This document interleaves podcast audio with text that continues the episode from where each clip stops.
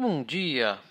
Hoje é 27 de setembro de 2019 e esse é o Pod Action, o seu podcast diário sobre abertura do mini índice Bovespa sobre uma visão do método Price Action. Meu nome é Mário Neto, um eterno estudante de Price Action. Vamos lá?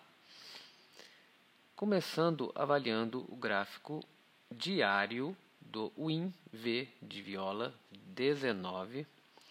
Ontem, quinta-feira, tivemos um doji de compra com muita sombra para baixo, mas ele fechou ainda dentro abaixo do 105 380, que é o range da TR que a gente está acompanhando desde o dia 9 de setembro.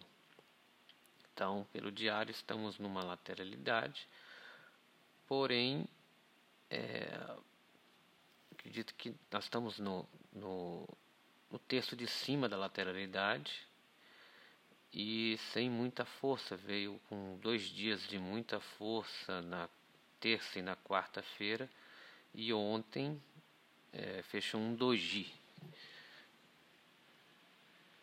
Então, demonstrando aqui que a gente pode estar prestes a realmente realizar o, o rompimento desse, desse TR para cima. Tá? Ou voltar para a lateralidade, mas esse doji aqui demonstra que existe força compradora, mas é, ainda existe muita briga aqui nesse preço de, de rompimento do 105 380. Nos 60 minutos, nos 60 a gente estava acompanhando aquele Broad Channel de baixa, que o dia de ontem rompeu aquele Broad Channel, tá? E acompanhando o dia de ontem e o dia de anteontem, ele está formando praticamente aqui um, um Broad Channel de alta. Tá? No, na, no anteontem foi praticamente um, um tight channel, só com barras compradoras. Mas ontem a gente teve muitas barras vendedoras e poucas barras compradoras, mas muito muito fortes as, as barras compradoras. Duas barras compradoras muito fortes e sete barras vendedoras. Então, demonstrando força tanto compradora quanto vendedora, mas os, compradores, quando agem, estão agindo muito rápido. É, um preço aqui, um magneto importante é essa máxima da terça-feira, 105,440 que a gente percebe que aqui no gráfico dos 60 minutos, ontem ele tentou duas vezes romper e falhou esse rompimento. Tá? E a máxima da, da terça e a máxima da segunda, da, da terça-feira, máxima da quarta-feira, não, a máxima da segunda-feira, máxima da terça-feira, e hoje ele ficou brigando nesse preço, 105,400. No gráfico de 60 minutos, é, como eu tinha falado ontem, tinha um gap vendedor aqui da, da terça-feira. E que o movimento de ontem fechou esse gap. Fechou esse gap e ficou aqui preso nesse preço do 105 340 tá? Mas ele veio, fechou, fechou o gap, tá? Logo na, no início da tarde já tinha fechado o gap e continuou aqui em cima, brigando nesse preço, tentando romper esse 104, mas não conseguiu. No 15 minutos, é, aquele, a gente estava acompanhando um, a formação de um, de um triângulo expandido aqui, mas ontem ele já abriu rompendo o triângulo e depois ele voltou para dentro do triângulo. Está andando em cima dessa linha, tá? Mas eu não considero mais um triângulo expandido.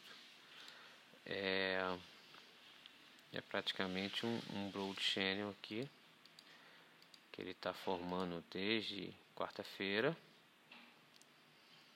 É, e tem um suporte muito forte sendo formado aqui pela mínima da terça-feira e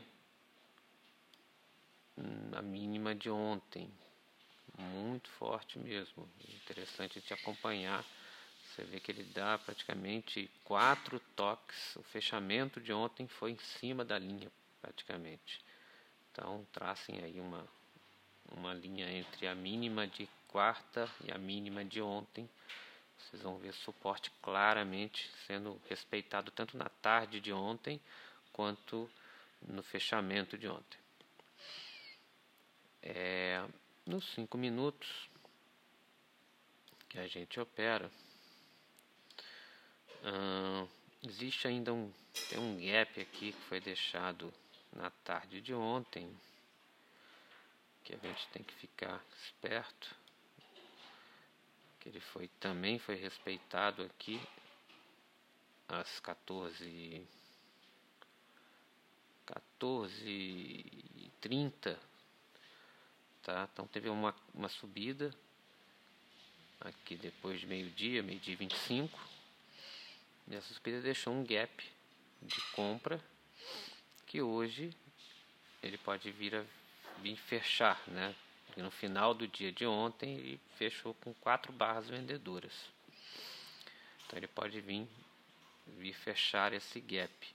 Os preços desse gap são 104,995 e 104,790. Então ele pode vir fechar esse gap.